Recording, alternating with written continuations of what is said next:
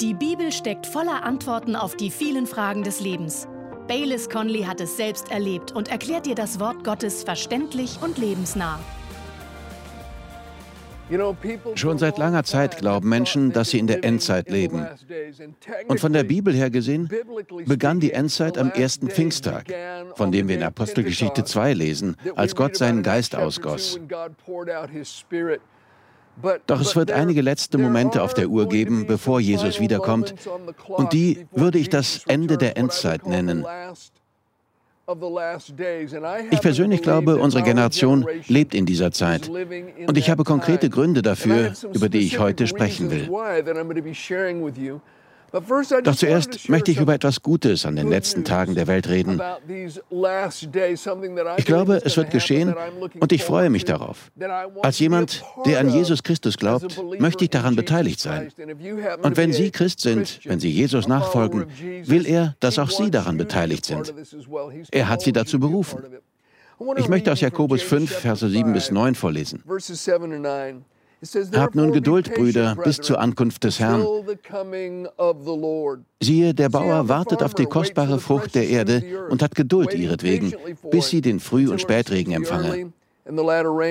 Habt auch ihr Geduld, stärkt eure Herzen, denn die Ankunft des Herrn ist nahe gekommen. Seufzt nicht gegeneinander, Brüder, damit ihr nicht gerichtet werdet. Siehe, der Richter steht vor der Tür. Jesus kommt bald. Deshalb sagt Jakobus, seid geduldig, der Herr kommt.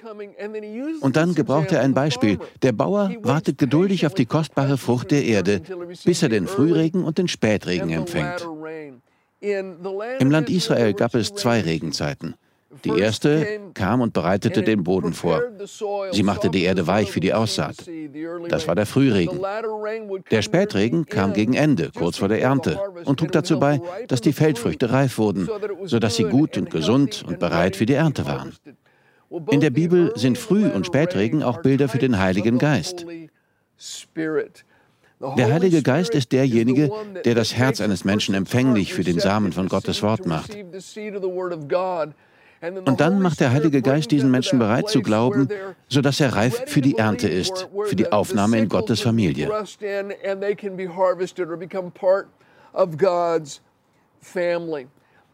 Durch Jakobus gebraucht Gott dieses Bild, um den Menschen zu sagen, es kommt eine Ernte auf euch zu und dieses Bild soll euch sagen, dass ihr geduldig sein sollt wie ein Bauer. Aber das Bild geht noch tiefer. Gott ist der Bauer und wartet geduldig auf die kostbare Frucht der Erde. Die Bibel sagt, Gott will nicht, dass irgendjemand verloren geht, sondern dass alle zur Umkehr gelangen. Und es gibt einen Frühregen und einen Spätregen. Der Heilige Geist muss handeln, damit die Ernte der ganzen Erde eingebracht werden kann. Gott möchte Frucht sehen, nicht nur in Nord- und Südamerika, sondern auch in ganz Europa, Afrika, Australien, allen Inselstaaten, ganz Asien, auf der ganzen Welt. Ich glaube, wir werden eine große endzeitliche Ernte erleben, kurz bevor Jesus wiederkommt. Und der Heilige Geist wird in einem großen Ausmaß deutlich sichtbar handeln, durch Verkündigung, durch die Menschen überführt werden und durch Zeichen und Wunder. In Apostelgeschichte 2, als Gott seinen Geist auf die versammelten Jünger ausgoss, gingen sie hinaus auf die Straße, Petrus predigte und 3000 Menschen wurden gerettet. Petrus zitiert die Worte des Propheten Joel. In den letzten Tagen, spricht der Herr, werde ich meinen Geist auf alle Menschen ausgießen. Eure Söhne und Töchter werden Weissagen, junge Männer werden Visionen und eure alten Männer Träume haben.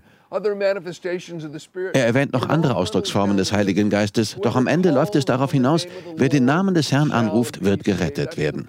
Das ist der Zweck, zu dem der Heilige Geist ausgegossen wird, um die Gemeinde auszurüsten und verlorene Menschen zu erreichen. Dieser Gedanke, dass die Ernte für Menschen steht, die ihr Vertrauen auf Jesus setzen, wurde als Bild auch schon von Jesus selbst verwendet. Als ein Sücher in Samaria an einem Brunnen saß, sprach er dort mit einer Frau. Sie lief in die Stadt und sagte zu den Bewohnern, ihr müsst unbedingt diesen Mann kennenlernen. Er hat mir alles gesagt, was ich je getan habe. Könnte er der Messias sein?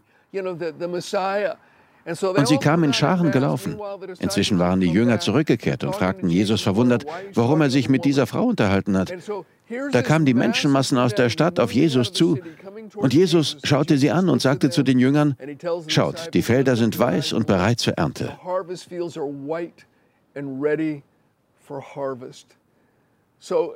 Wenn Jakobus hier also davon spricht, dass der Bauer auf die kostbare Frucht der Erde wartet, ist buchstäblich die Rede von einer endzeitlichen globalen Ernte.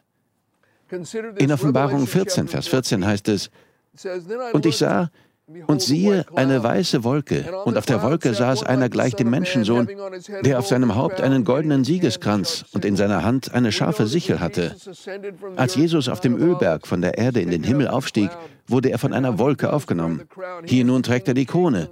Er ist der König aller Könige und Herr aller Herren. Er hat den Tod besiegt. Er ist der siegreiche König, der Meister und Herrscher. Wir sehen hier den auferstandenen Christus in all seiner Vollmacht und Herrlichkeit. Und in der Hand hält er eine scharfe Sichel. Die Sichel steht für die Gemeinde. Es wird eine Ernte auf der Erde stattfinden und Jesus gebraucht durch den Heiligen Geist seine Gemeinde dazu.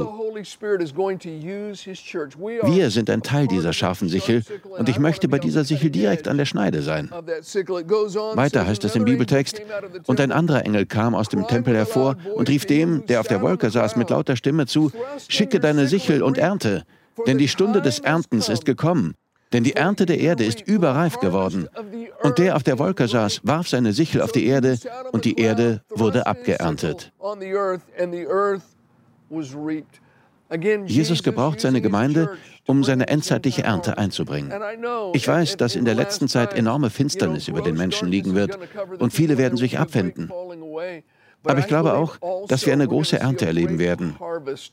Gottes Geist bereitet uns schon auf jenen Spätregen vor. Er bereitet Menschen vor, sodass sie Gottes Wort annehmen können.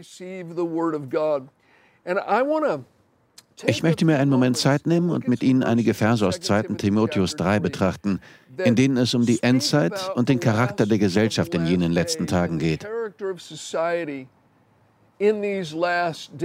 Das sind keine Symbole, die man interpretieren muss. Die Aussagen sind unmissverständlich. Und das überzeugt mich definitiv, dass wir in jener Endzeit leben. In 2. Timotheus 3, Vers 1 heißt es, dies aber wisse, dass in den letzten Tagen schwere Zeiten eintreten werden. Als ich vorhin erklärte, worüber wir sprechen werden, sagte ich es schon. Streng genommen begann die Endzeit mit Apostelgeschichte 2, als der Geist am ersten Pfingsttag auf die 120 Jünger im Obergemach ausgegossen wurde. Dann ging sie hinunter auf die Straße, Petrus predigte, und darauf folgten Zeichen und Wunder bei einer riesigen Zahl von Menschen, die zu Gottes Familie hinzukamen. Das Wort letzte, wie es hier verwendet wird, in den letzten Tagen, bedeutet die Vollendung oder den Gipfelpunkt von etwas. Es ist ein Wort, das gebraucht wird, um den letzten Monat in einem Jahr oder den letzten Tag in einer Woche zu bezeichnen. Ein Freund von mir, Rick Renner, ist Pastor einer großen Gemeinde in Moskau in Russland. Er hat eine wunderbare Kenntnis der griechischen Sprache. Viele würden ihn einen Experten für Griechisch nennen. Und er sagt, dass dieses Wort, das hier für letzte Tage verwendet wird, auch ein nautischer Begriff sein kann. Es wird verwendet, wenn ein Schiff den letzten Hafen erreicht hat und danach nicht mehr weiterfährt. Es hat das Ende seiner Reise erreicht. Buchstäblich ist also hier die Rede von der Phase, wenn die Zeit ihren letzten Hafen erreicht und keine weitere Reisezeit mehr übrig ist. Paulus sagt, so wird die Welt dann aussehen.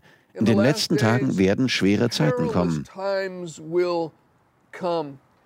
Das Wort schwer weist darauf hin, dass schwer zu bewältigende, schwierige, aufreibende, emotional belastende, gefährliche Tage kommen werden. Warum? Nach Paulus liegt es daran, dass Männer und Frauen, dass die gesamte Gesellschaft sich den Sünden hingeben wird, die er hier erwähnt. Er sagt, in den letzten Tagen werden schwere Zeiten kommen. 2. Timotheus 3, Verse 2 bis 5. Denn die Menschen werden selbstsüchtig sein, geldliebend, prahlerisch, hochmütig, Lästerer, den Eltern ungehorsam, undankbar, unheilig, lieblos, unversöhnlich, Verleumdner, unenthaltsam, grausam, das Gute nicht liebend, Verräter, unbesonnen, aufgeblasen, mehr das Vergnügen liebend als Gott, die eine Form der Gottesfurcht haben, deren Kraft aber verleugnen. Und von diesen wende dich weg.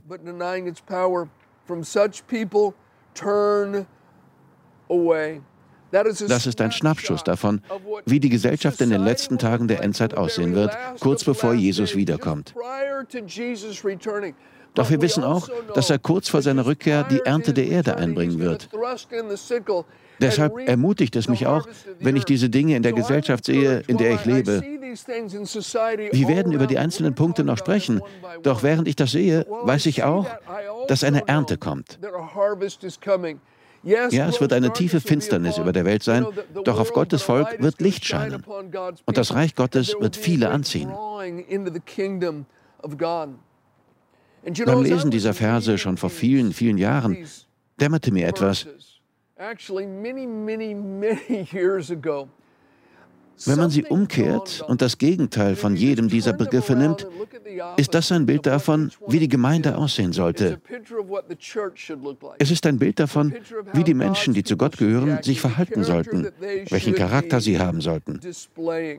Die Bibel sagt, wir sollen das Böse mit Gutem überwinden und Salz und Licht sein. Als Christen in diesen letzten Tagen müssen wir darauf achten, dass unser Charakter das Gegenteil dieser Begriffe hier widerspiegelt. Dann wird Gott uns für Großes gebrauchen. In Philippa 2, Vers 15 formuliert Paulus es so, damit ihr tadellos und lauter seid, unbescholtene Kinder Gottes inmitten eines verdrehten und verkehrten Geschlechts, unter dem ihr leuchtet wie Himmelslichter in der Welt.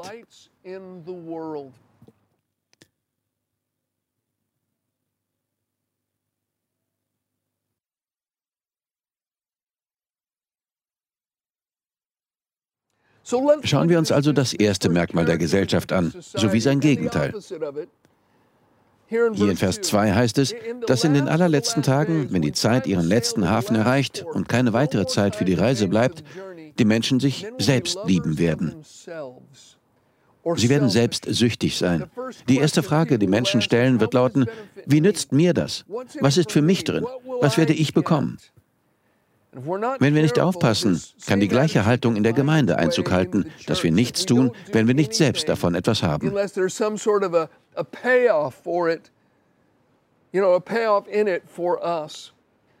Hören wir, was Römer 15 von Vers 1 bis zum Anfang von Vers 3 dazu sagt. Ich lese aus einer modernen Bibelübersetzung. Da heißt es,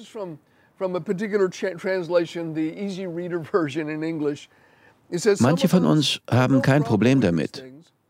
Deshalb sollten wir geduldig mit denen sein, die nicht so stark sind und Zweifel haben. Wir sollten nicht tun, was uns gefällt, sondern was ihnen gefällt und zu ihrem Besten ist. Wir sollten tun, was allen hilft, im Glauben stärker zu werden. Selbst Christus lebte nicht, sich selbst zu gefallen. Trying to please himself. In 2. Korinther 5, Verse 14 und 15 heißt es, die Liebe Gottes treibt uns dazu, dass diejenigen, die gerettet wurden, nicht mehr für sich selbst, sondern für Christus leben sollten, der für sie starb und wieder auferstand.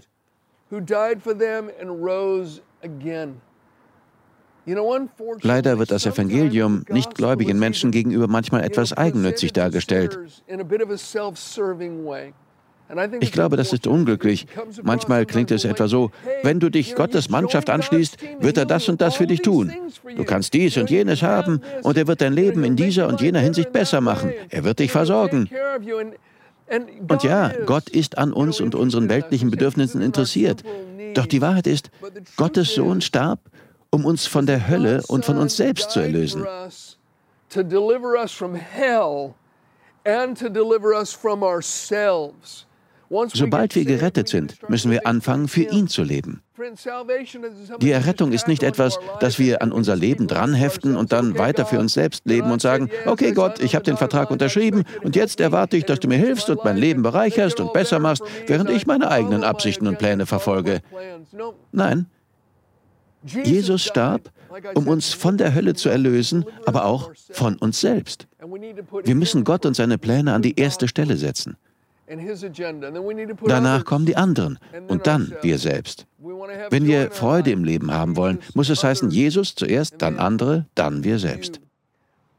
Eine selbstsüchtige Haltung, eine egoistische Einstellung kann eine Ehe, eine Familie, eine Freundschaft, eine Gemeinde ruinieren. und sie wird die Gesellschaft ruinieren.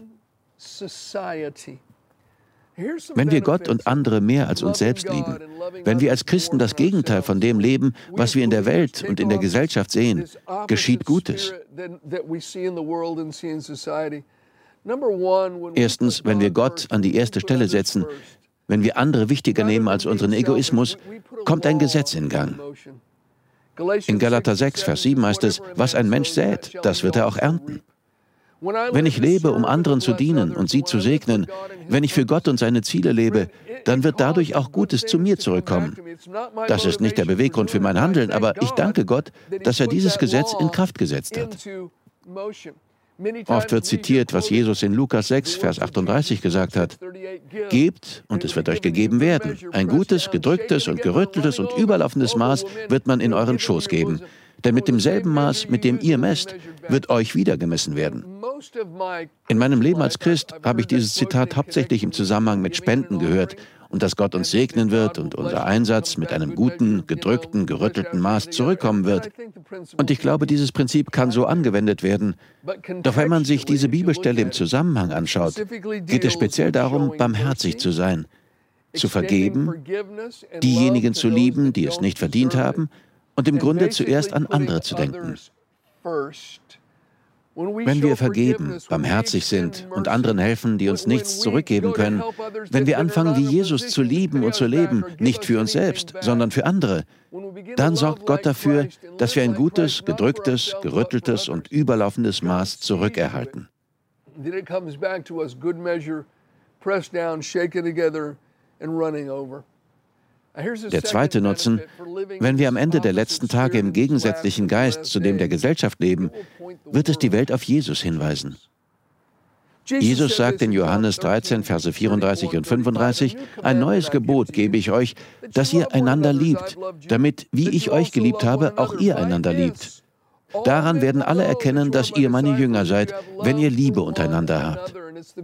Hier steht das griechische Wort Agape, eine aufopfernde Liebe, die anderen den Vorrang vor uns selbst gibt. Wir leben in einer Welt, die überall die Selbstliebe anpreist. Gehen Sie einmal in eine Buchhandlung und schauen Sie sich die Bücher dort an. Sicher geht das heute auch online. Für manche von Ihnen ist eine Buchhandlung etwas von vorgestern, aber ich gehe immer noch gerne in Buchhandlungen, und dort gibt es unzählige Bücher über Selbsthilfe, Selbstfürsorge und darüber, zuallererst sich selbst wichtig zu nehmen. Ja, wir müssen für uns selbst sorgen und Grenzen setzen, das verstehe ich. Doch was die Welt vermarktet, lautet, du musst zuerst an dich denken.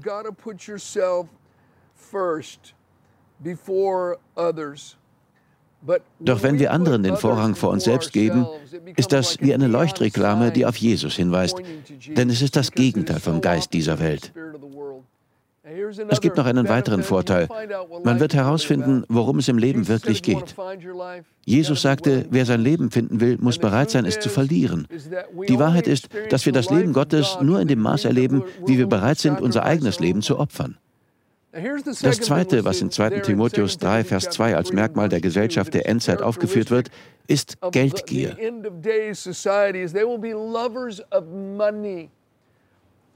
Nun brauchen wir sicher Geld, um Gottes Werk auszuführen und die Dinge zu kaufen, die wir in der Gesellschaft brauchen, in der wir leben. Aber es gibt einen himmelweiten Unterschied zwischen Geld lieben und Geld gebrauchen. Geld ist nur ein Mittel zum Zweck. Kolosser 3, Vers 5 sagt uns, dass Habgier eine Form von Götzendienst ist. Das heißt, wenn Geld vor Gott kommt, wird es buchstäblich zu einem Götzen. Und wenn wir im gegensätzlichen Geist dazu leben wollen, lässt sich eine habgierige Haltung am besten mit Großzügigkeit durchbrechen. Als Menschen, die an Jesus glauben und dem auferstandenen Herrn nachfolgen, sollte Großzügigkeit ein Kennzeichen unseres Lebens sein, ob wir nun wenig oder viel besitzen. Gestern war ich in der Gemeinde Unser Sohn Harrison, der Hauptpastor der Cottonwood-Gemeinde, hatte eine fantastische Predigt über das Thema Himmel und Hölle gehalten. Es ging ihm leidenschaftlich um die Seelen der Menschen und wo sie geistlich stehen. Nach Ende des zweiten Gottesdienstes unterhielt ich mich mit einigen Besuchern hinten im Saal. Da kam ein kleiner Junge zu uns. Er war vielleicht fünf Jahre alt. Er stand da und ich begrüßte ihn. Ich kniete mich zu ihm und fragte, was kann ich für dich tun? Er sagte, ich will das dem Pastor geben, der gepredigt hat. Und er gab mir einen Umschlag. Er sagte, es sei eine Spende. Dann erzählte er mir von dem, was er in der Predigt gehört hatte. Dieser kleine Junge war sehr bewegt. Er sagte, hier ist mein Name und meine Telefonnummer. Die hatte er sehr unleserlich auf den Umschlag geschrieben, aber es war einfach ein wunderbar kleiner Junge. Ich brachte den Umschlag also zu Pastor Harrison. Er öffnete ihn und es waren ein paar kleine Münzen darin. Nicht viel Geld, aber es war, als hätten wir die Schärflein der Witwe in der Hand. Ich hatte das Gefühl, dass wir etwas Heiliges in der Hand hielten. Gott schaut nicht an, wie viel wir geben. Er schaut an, wie viel wir übrig haben, nachdem wir es gegeben haben. Wir müssen Gott mit den Erstlingsfrüchten all unseres Einkommens ehren. Jemand sagte einmal, spende deinem Einkommen entsprechend, damit Gott nicht dein Einkommen deinen Spenden entsprechend macht. Und ich glaube, es ist eine gute Praxis, hin und wieder etwas wegzugeben, das uns wertvoll ist, weil es sowieso vergänglich ist.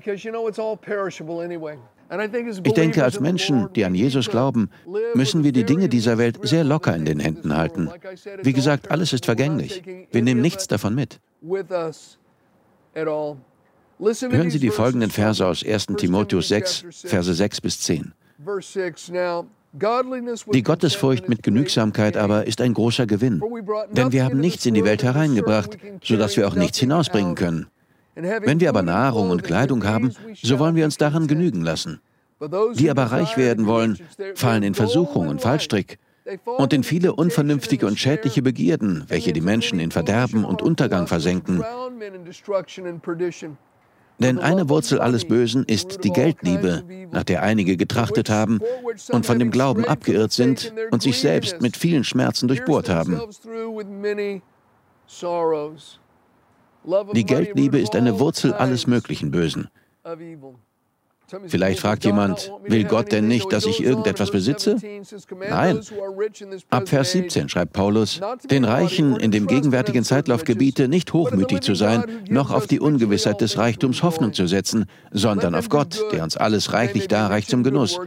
Gutes zu tun, reich zu sein in guten Werken, freigebig zu sein, mitteilsam, indem sie sich selbst eine gute Grundlage auf die Zukunft sammeln, um das wirkliche Leben zu ergreifen.